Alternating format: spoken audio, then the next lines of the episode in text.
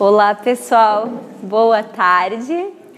Nossa, que bom que vocês vieram. Essa sala cheia. Vocês estão me ouvindo bem? Tranquilo? Então tá bom. Meu nome é Manuela, para quem não me conhece. Eu sou mãe educadora. Nós praticamos educação domiciliar desde 2013. E nesse processo da educação da descoberta da educação domiciliar foi para mim também uma descoberta da educação clássica graças aí à mentoria da Bárbara, agora eu estou estudando numa, numa escola especializada americana de educação clássica, na Classical U, na Classical Academic Press. E nesse semestre eu aprofundei um pouquinho essas ideias sobre educação clássica. E hoje vou trazer, assim, nesse tempinho curto, um pouquinho, algumas reflexões sobre esse assunto, é, é bastante informação. A, a, educação clássica é uma tradição milenar, então, em 40 minutos aqui vai ser assim um, um condensado intenso. Espero conseguir transmitir o máximo, porque o tempo é curto, né? Então, vamos começar. Deixa eu ver como é que está aqui.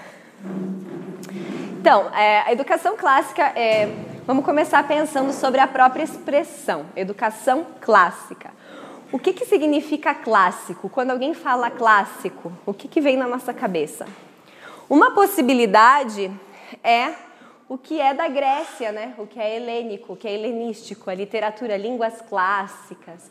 Nos lembra ah, o que é grego, gre é, greco-romano. Né? Outra possibilidade é quando a, gente fala, quando a gente fala, por exemplo, assim, esse restaurante é um rock clássico, uma bebida clássica. Geralmente, a conotação que a gente quer dar vai além do antigo. É um antigo, mas consagrado pela tradição como bom, como excelente. Quando a gente diz que um restaurante tem classe, né? é um lugar chique, é um lugar fino, é uma coisa é, que, que traz a ideia de sofisticação. E também, assim, numa escola, é, a palavra classes também é dessa família essa família semântica, né? Tem as, a, a criança vai subindo ano a ano de, ela vai construindo um repertório maior e vai subindo de classe, né? Então nos lembra a ideia de graus, de níveis. Isso, todas essas, essas expressões, essas ideias vão nos ajudando a situar o que, que seria uma educação clássica.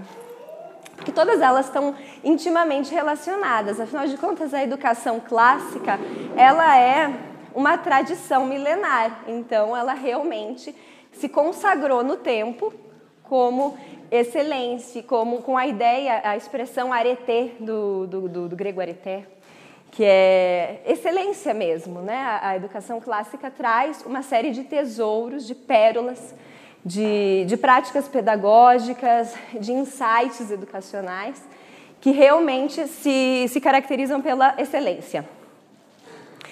É, e assim, a gente viu a, a, parte do clássico, agora eu vou conversar um pouquinho sobre educação.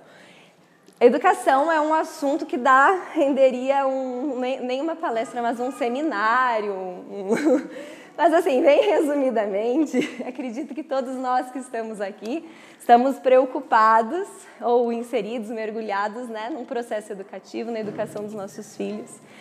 E no dicionário, é, ele nos apresenta um dicionário bem comum, aí nos apresenta a educação como a aplicação dos métodos próprios para assegurar a formação e desenvolvimento físico, intelectual e moral do ser humano.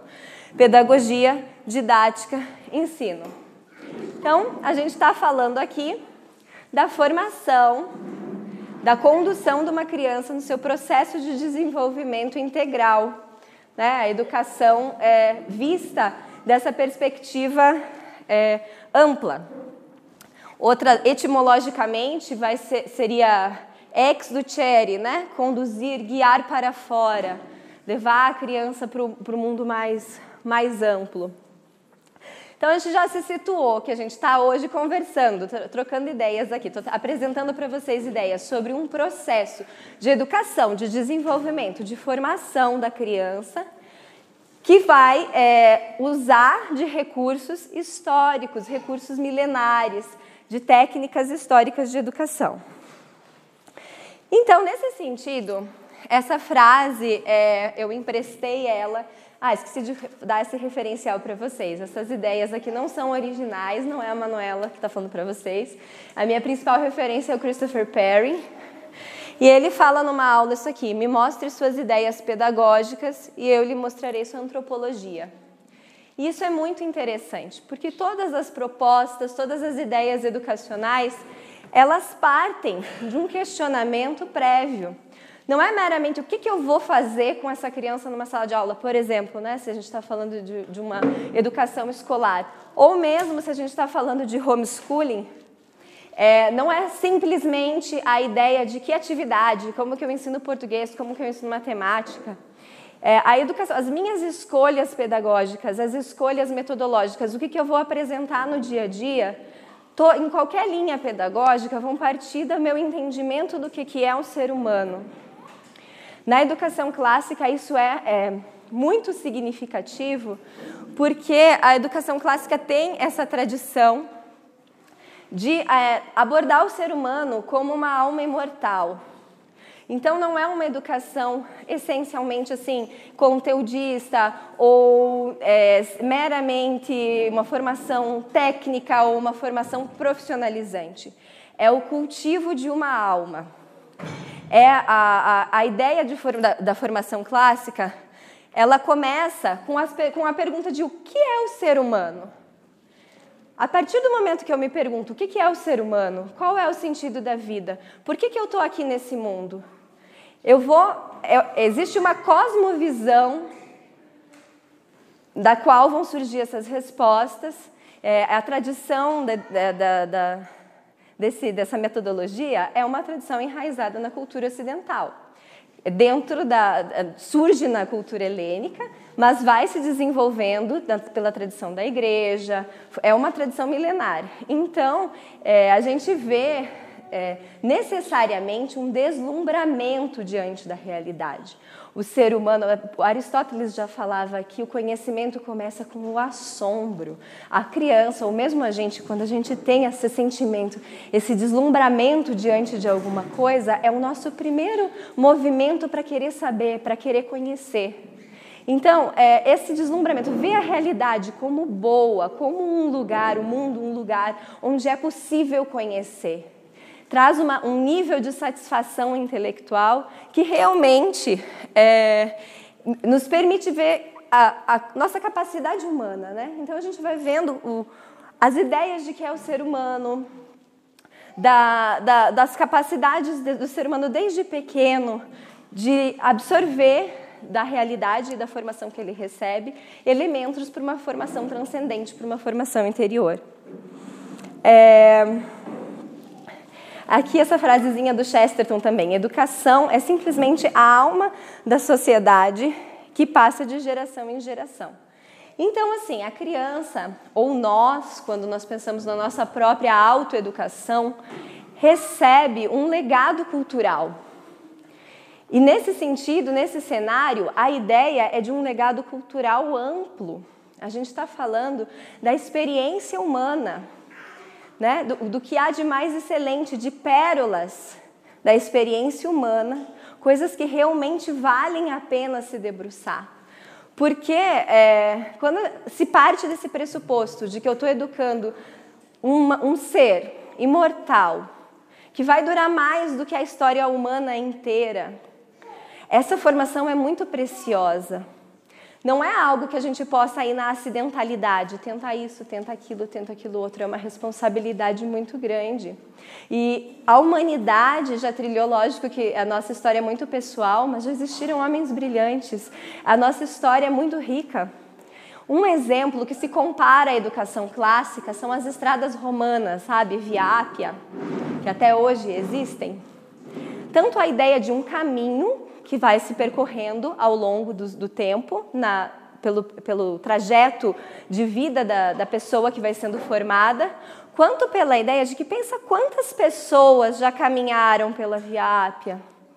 Então, quando nós estamos percorrendo esse processo educacional, a gente está calçando os sapatos da humanidade para fazer retrilhar um caminho que o caminho de todos os homens, né? E na busca não de uma coisa vulgar, de algo comum, mas de uma educação preciosa. É, a educação clássica no passado, ela era simplesmente educação. Durante muito tempo, até uh, o surgimento da educação progressista, é, ela era simplesmente educação. Ninguém falava, eu estou aplicando educação clássica, essa é uma escola clássica. Lógico que existiam, como é uma tradição, não é um modelo fechado. Aqui um pacote, aplica assim. Faz assim. Existiram as escolas monásticas, as escolas catedrais, existiram muitos formatos de educação clássica. Mas era simplesmente educação. As ferramentas educacionais que se tinha no passado eram aquelas. Então, com o surgimento, com a mudança de cosmovisão que se, come, se passa a ter no século, a partir do século XVIII e XIX, isso, essa mudança antropológica de visão do que é o ser humano, qual é o sentido da vida, isso vai refletir diretamente na educação. Os porquês, os motivos, as técnicas, os métodos se modificam porque muda a visão de para que, que eu estou educando, qual é o meu objetivo com essas ações no dia a dia, porque a educação acontece no dia a dia, né? Qual é o meu objetivo, onde eu quero chegar? Então, é, eu coloquei aqui assim muito, muito, muito sintetizadamente essa, essa mudança só para referenciar realmente que a, a visão que, que se apresentava era de uma educação para a eternidade, um cultivo da alma, a ideia de que o conhecimento surge do deslumbramento diante da realidade e o deleite e a alegria do aprendizado, mas um deleite de nível alto, não é uma alegria meramente animal, é uma alegria da alma realmente. Que realmente uma das maiores satisfações que o ser humano tem é a satisfação intelectual. É, ah, então, assim, houve esse momento de, de rupturas, de mudanças pedagógicas, de, de, questionamentos educacionais, o que tem realmente é, trouxe muitas novidades para a gente se pensar, para a gente pensar, né? E no século XX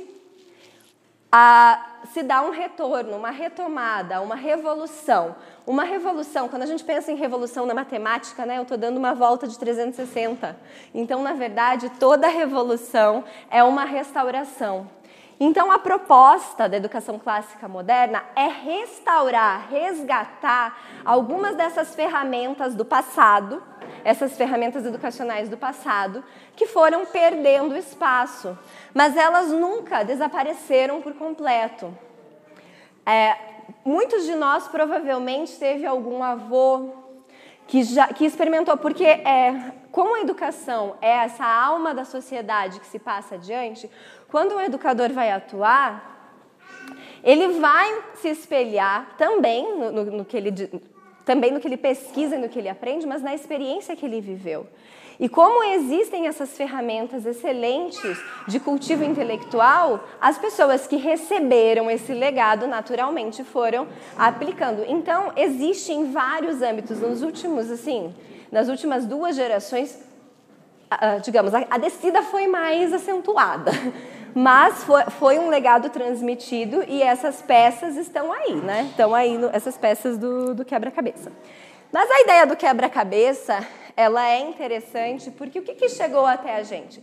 Chegaram ideias, chegaram a ideia do trivium, chegou a alguns princípios educacionais, mas são peças de quebra-cabeça. É como se fosse um quebra-cabeça. A educação clássica é um quebra-cabeça que ninguém nunca viu montado, ninguém na atualidade nunca viu montado. A gente tem as peças e a gente tem diferentes vozes na cultura nos sugerindo como que monta esse quebra-cabeça. Então, é... outra analogia seria com pérolas preciosas, realmente que juntas elas vão formar um lindo colar, mas que ninguém nunca viu como ele era originalmente, né? É... essa é uma definição geral. Ó, é uma abordagem tradicional de educação que está enraizada na civilização ocidental e aplica o currículo e a pedagogia das sete artes liberais e dos great books, é, com o objetivo de cultivar no ser humano a sabedoria, a virtude e a eloquência. Então a gente já está vendo um objetivo final aqui, né? A sabedoria, a virtude e a eloquência. Realmente não é uma um objetivo pequeno, não é meramente técnico. E tem várias palavrinhas que hoje, que, que hoje em dia até elas já perderam um pouco ou foram empobrecidas, esvaziadas do seu significado. Então eu vou dar uma aprofundada aqui para quem ficou meio perdido. Assim, tem gente que já estudou bastante esse assunto e pode, assim, conhece tudo, mas é, vamos, vamos pegar os pedacinhos da ideia de educação clássica aqui. É, Outra definição mais curricular é o estudo das sete artes liberais dos Great Books. Nesse sentido, é, é uma definição curricular de porquê, né? Quais, como, como se aplica uma educação clássica com as sete artes liberais e os Great Books. Então, assim, se é curricular, a gente pensa sobre o currículo, né? O que, que eu vou aplicar. Nessa perspectiva educacional, o currículo não é necessariamente um livro, um material. No Brasil até se tem menos essa ideia de que currículo que eu estou usando. Eu estou usando Saxon, eu estou usando Caderno do Futuro, sabe? Eu estou fazendo assim, né? não nesse sentido. O currículo é a ideia do caminho. Quando a gente pensa em currículo profissional, né? Eu estou tra tratando do caminho, da minha experiência. Então, um currículo, uma definição curricular nos mostra o caminho que a criança vai percorrer ao longo da formação dela, por esse, essa linha geral, que são as sete artes liberais e os great books. Os great books, né, que são os livros grandiosos, eu já vou explicar um pouquinho melhor o que, que eles são. É, e as escolhas dessa, desse currículo, desse caminho, não são escolhas aleatórias, são escolhas que visam realmente dar uma, uma formação que permita que a criança se aproprie de ferramentas intelectuais para chegar no, na, na, plenitude do pensamento livre. Né? O conceito de. É, as sete artes liberais são o, o trivium e o quadrivium, né? gramática, lógica, retórica, retórica, música, aritmética, geometria e astronomia. Mas quem já viu aí os guias de, de educação clássica vai lembrar da gramática, a etapa gramatical, a etapa lógica, a etapa retórica. Embora essas fases não sejam estanques, né, a criança não está exclusivamente numa fase, né, ela é, quando a gente fala em educação, a gente fala da pessoa, de uma alma, de uma, de uma pessoa integral, né? Então não, não tem como fatiar e, e determinar, não é aqui, agora é assim, agora é essa, porque os, os desenvolvimentos são muito pessoais, mas via de regra, as idades da criança vão é, ser mais afins com algumas dessas disciplinas, dessas artes, né? E elas são é, artes liberais por quê? Porque são artes do homem livre. É, o conceito de artes liberais denota a formação multidisciplinar, visando a formação plena sem necessariamente ser uma formação profissionalizante. É a educação do homem livre. São habilidades que proporcionam liberdade ao homem. Historicamente, é, esse homem livre teria uma, uma explicação histórica também, porque, como surge na Grécia, era uma sociedade que tinha homens que não eram livres, né? E para a gente mergulhar num, é, num raciocínio profundo, numa vida intelectual, é preciso, antes de mais nada, de tempo. O estudo demanda é, que a gente contemple a verdade, que a gente tenha esse tempo de um ócio voltado para a vida interior, que a gente cultive realmente o nosso tempo interior. Então, isso não é, é não que seja incompatível, mas neste, nesse momento histórico não era a atividade mais própria de alguém que está o tempo inteiro na labuta, né? Vamos lá trabalhar, trabalhar. Você tem que ter um tempo para desenvolver a, a, o intelecto, você tem que ter isso tem que maturar com o tempo. Então eram as atividades dos homens livres, por um lado, e na contrapartida eu só tenho a liberdade realmente de pensar autonoma, autonomamente, a liberdade de realmente produzir se eu domino as ferramentas, se o meu pensamento tem qualidade. E essas ferramentas, a gente vai ver ali que a gramática, lógica e retórica são ferramentas intelectuais que permitem ter um raciocínio de qualidade, um raciocínio que me permite pensar autonomamente, ser crítico, ser um homem livre. É, então aqui tem, é, não está dando para ver direitinho, mas é ali, ó, gramática, lógica e retórica são ferramentas é, de pensamento, né? É, sinteticamente, a gramática vai, é, vai oferecer as competências da fala, vai aprofundar a, a minha capacidade expressiva, né? E vai, a lógica é, tanto como disciplina quanto no desenvolvimento da criança, vai além do, do, do, do texto, do discurso é, nominal. Agora eu já estou refletindo, já tô, a criança já está perguntando o porquê. E na parte retórica, ela já está expressando de modo eloquente, de modo é, um discurso articulado, ela já está formando a própria, o próprio, a própria retórica, o próprio, a própria expressão. É, elas são ferramentas milenares para se aprender a aprender. O cultivo de competências intelectuais para alta performance na busca pela verdade. Uma coisa que eu achei muito, muito pertinente nessa, nessa pesquisa foi constatar que atualmente nas escolas, nas escolas principalmente americanas, e no mercado de trabalho se procura um profissional que tenha em si imaginação, que tenha capacidade de, de, de, de interagir de modo é, eficaz, é, que consiga é, ter o, o raciocínio de um nível maior. Se procura ferramentas, se procura competências nas pessoas hoje em dia, mas a, o sistema de ensino voltado exclusivamente para a técnica e para o conteúdo não permite, lógico, tirando assim talentos inatos, né? Mas não dá as ferramentas, não ensina praticamente as ferramentas para se chegar nessas habilidades que o mercado precisa. E o que, que o mercado precisa? E como que se chega nessa, ferramentas? Cultivando o interior. Na etapa gramatical, a criança vai receber informação, ela vai receber um legado cultural, ela vai alimentar o imaginário dela com histórias e fatos. Então, assim, é, não tem como pôr para fora algo, como, como, querer que a criança me devolva algo, se eu não tiver alimentado, posto, é, assim, oferecido elementos para ela articular na imaginação. Nenhum de nós imagina algo sem ter como base algo anterior, né? Então, é, ou seja, essas ferramentas perdidas ou negligenciadas, elas são muito necessárias.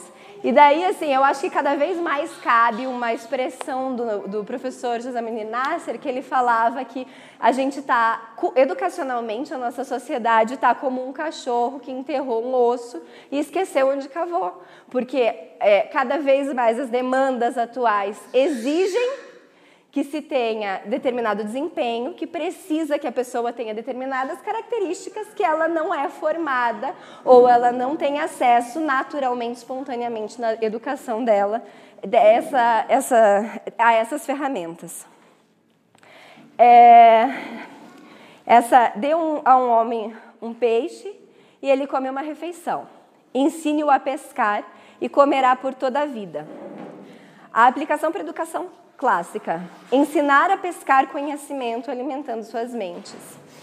É, ou seja, é, é uma síntese de tudo isso que eu vinha falando, né? É, quando a gente oferece para a criança, para o jovem, para a pessoa, para nós mesmos, as ferramentas certas para desenvolver o nosso pensamento, a gente consegue alimento interior por nós mesmos. A gente não fica na dependência é, de alguém que construa esse edifício intelectual. Então essa é realmente, é verdadeiramente a formação da pessoa crítica, da pessoa autônoma.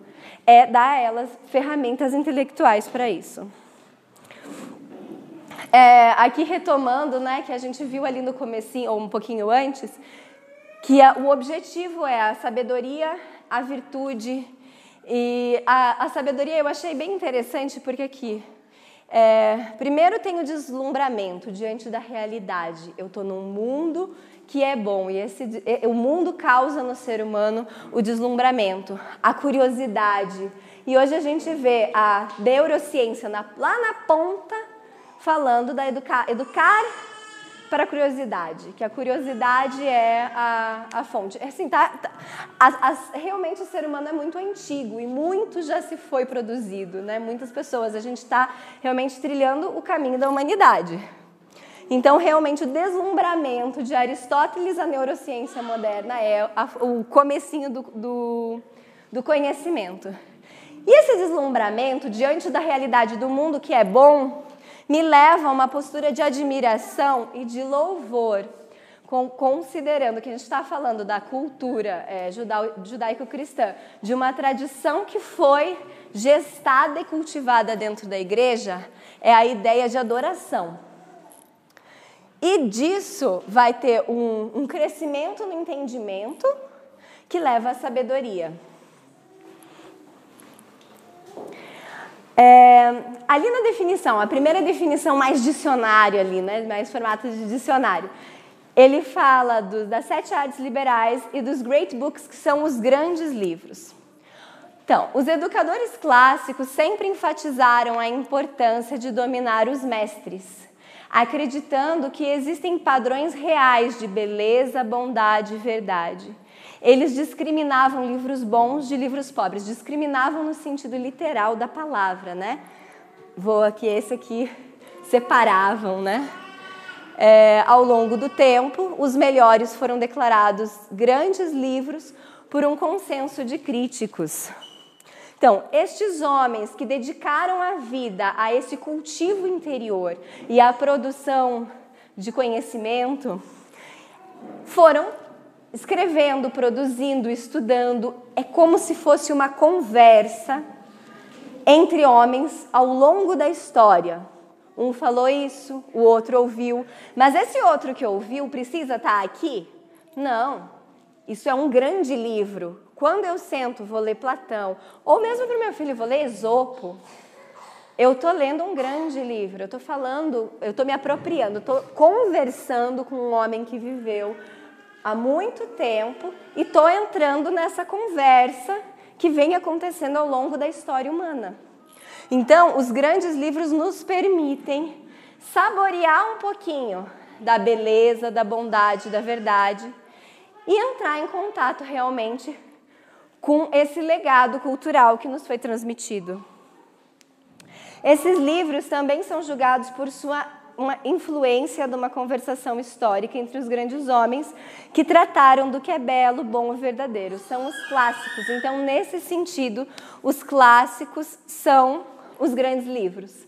Então, as ferramentas da educação clássica são o cultivo dessas habilidades intelectuais por meio de um currículo que permita à criança desenvolver essas habilidades e os grandes livros. E inserir essa alma, essa pessoa, numa conversa grandiosa, uma conversa realmente de gigantes. É, obje os objetivos, né? a sabedoria, a virtude. Como educadores cristãos, sabemos que um estudante não é uma mente desencarnada, mas uma pessoa com uma alma e um coração. Não podemos ensinar apenas uma mente Estamos sempre ensinando uma pessoa.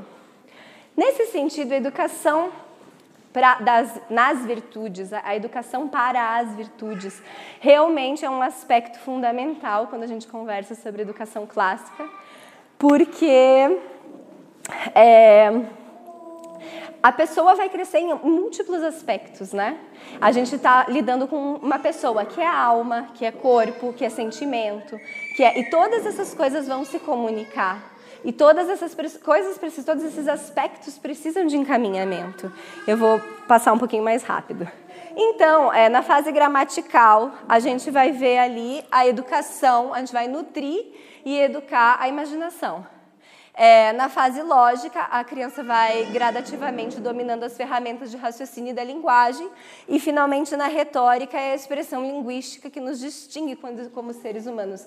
Realmente, é, para um adulto ser plenamente capaz, um adulto ser produtivo, a gente não está falando necessariamente de produção acadêmica.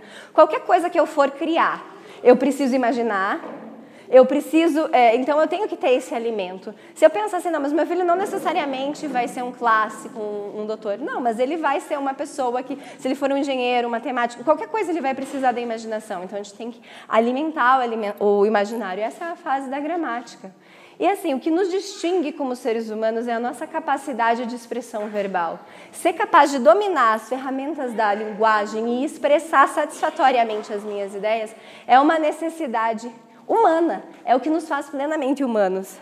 Quanto mais eu te, quanto maior meu vocabulário, quanto mais a minha capacidade de expressão é, cresce, mais é, eu, maior fica o meu mundo maior fica realmente o, o, a quantidade de coisas que eu sei realmente estão representadas na quantidade de coisas que eu consigo falar. Né? Então, vamos re recapitular aqui. O que é educação clássica? É o estudo das sete artes liberais, empregando métodos e princípios pedagógicos. Isso é interessante. Chegou até nós um pouco do que os pequenininhos viviam. Cantos, quando eles eram mais, mais velhos, discussão socrática, Discussão socrática não é uma discussão de um dado pronto, é, uma conversa, é um diálogo que a criança vai construindo junto com o tutor ou junto com a comunidade o raciocínio e o debate, que é realmente lá na retórica, quando ele vai colocar a alma, o coração para se posicionar e confrontar as ideias, né? E é uma, seria uma definição pedagógica. O cultivo da sabedoria e da virtude, nutrindo a alma com verdade, bondade e beleza, por meio das sete artes liberais. Então, essa ideia de que o ser humano não é meramente corpo, não é meramente mente, essa ideia de uma educação integral, uma educação para o transcendente, uma educação para a eternidade, ela está impregnada em qualquer visão de educação clássica, né? É, e principalmente alimentar com bondade, verdade e beleza. É uma abordagem que procura criar uma comunidade educacional caracterizada pelo rigor acadêmico, caloroso e deleitoso, que envolve interação vibrante entre pais, filhos, amigos e professores. É lógico que o trabalho individual, sentar e produzir, o trabalho intelectual é muito individual, da criança sentar e produzir. Mas tem um aspecto social que está aqui, ó, essa comunidade envolvida, no, assim, voltada para o rigor acadêmico. Mas não é qualquer rigor acadêmico, é um rigor acadêmico caloroso, é um rigor acadêmico deleitoso, porque realmente é uma em que vai proporcionar uma interação vibrante entre a criança e seus pais, voltados para o quê? Para o que tem de mais alto para as ideias mais elevadas que a humanidade já produziu. Então, realmente, a, o aspecto é, de comunidade dentro da educação clássica não é um aspecto que a gente pode negligenciar. É, eu vou passar rapidinho esse aqui. É, existem princípios, né? Eu estava falando lá daquelas pérolas, daquelas peças de quebra-cabeça que formam a educação clássica algumas disciplinas, alguns insights educacionais. Eu vou falar rapidinho. Eles estavam em latim eu traduzi aqui, ó. Mais ou menos, tá? Porque meu latim é assim. A gente vai ter um excelente professor de latim na nossa vai nos ajudar. Mas aqui, ó. Estudar, fazer lentamente, fugir da ideia da correria, da eu tenho que produzir, a prova é amanhã. Isso não existe. Eu estou cultivando uma alma. Fazer, estudar, é, muito, profundamente, mas não muitas coisas. Dentro da educação clássica, a criança pode saber menos coisas, mas o que ela sabe, ela domina, porque ela não está no agito, na informação superficial, ela está cultivando, levando as coisas para o coração. A repetição é a mãe da memória. É, essas são práticas, o ritmo, as tradições, a rotina de ensino, a música, o canto, principalmente com a criança pequena, é fundamental, é um elemento dessa tradição milenar que é fundamental para o aprendizado. É a ideia do deslumbramento e da curiosidade, o cultivo de virtudes educacionais, a contemplação, a tranquilidade, o ócio e a ideia de que o professor é a fonte de inspiração, que ele é uma espécie de modelo que vai ajudar a criança a despertar para essas, essas, essa realidade. Essa ideia de contemplação, de ócio, É, ela tem essa palavrinha muito especial aqui, escolher. A tradução mais difícil de traduzir, uma tradução mais ou menos seria lazer. Eu acredito que a Bárbara vai aprofundar essa, esse aqui. É, é um tempo sem distrações para estudar as coisas que valem a pena. Coisas que valem a pena nesse contexto, são coisas realmente de excelência. São coisas realmente que nos distinguem como seres, seres humanos. É como uma catedral. A educação clássica, uma imagem que a gente pode comparar ela, é como uma catedral. Quando a gente pensa nas pessoas que estavam construindo as catedrais, né, muitas delas não chegaram a ver a, a catedral construída. Mas cada, cada detalhe ali é, tem um sentido, uma, um, significado geralmente com bons amigos em um belo cenário. Gente, isso aqui vem lá de Aristóteles. Então, assim, existe um aspecto social da educação clássica que aqui, ó, considerou-se a mais alta forma de atividade humana por Aristóteles. Essa troca, esse assim, esse mergulho esse deleitoso no mundo do conhecimento da alta cultura, vindo depois ser, é, ser levado a uma troca com os outros, é aqui é o que é adequado para pessoas livres. É, o conceito de escolé era harmonizado com a ideia bíblica de descanso e contemplação e incorporado à educação clássica cristã. Aí aqui já estou. então aqui é novamente a ideia de paideia, que tem a, a sua origem na, nas ideias educacionais da Grécia Antiga. É, é uma palavra grega que significa educação no sentido pleno.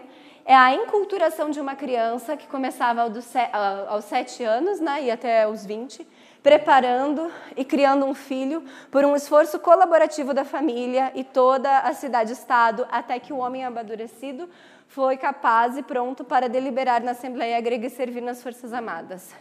Então, assim, a educação como um processo realmente é um caminho, é um currículo, né? A gente vai é, acompanhando essas crianças dentro da perspectiva de que não são animais, não são mentes isoladas, são almas, são pessoas que vão. É, é, é uma pessoa que tem um valor infinito e vai durar pela eternidade, e que o nosso papel é significativo nesse caminhar junto, por essa caminhada, esse currículo, esse tra tra trajeto de vida dela, de formação dela. E é isso aí.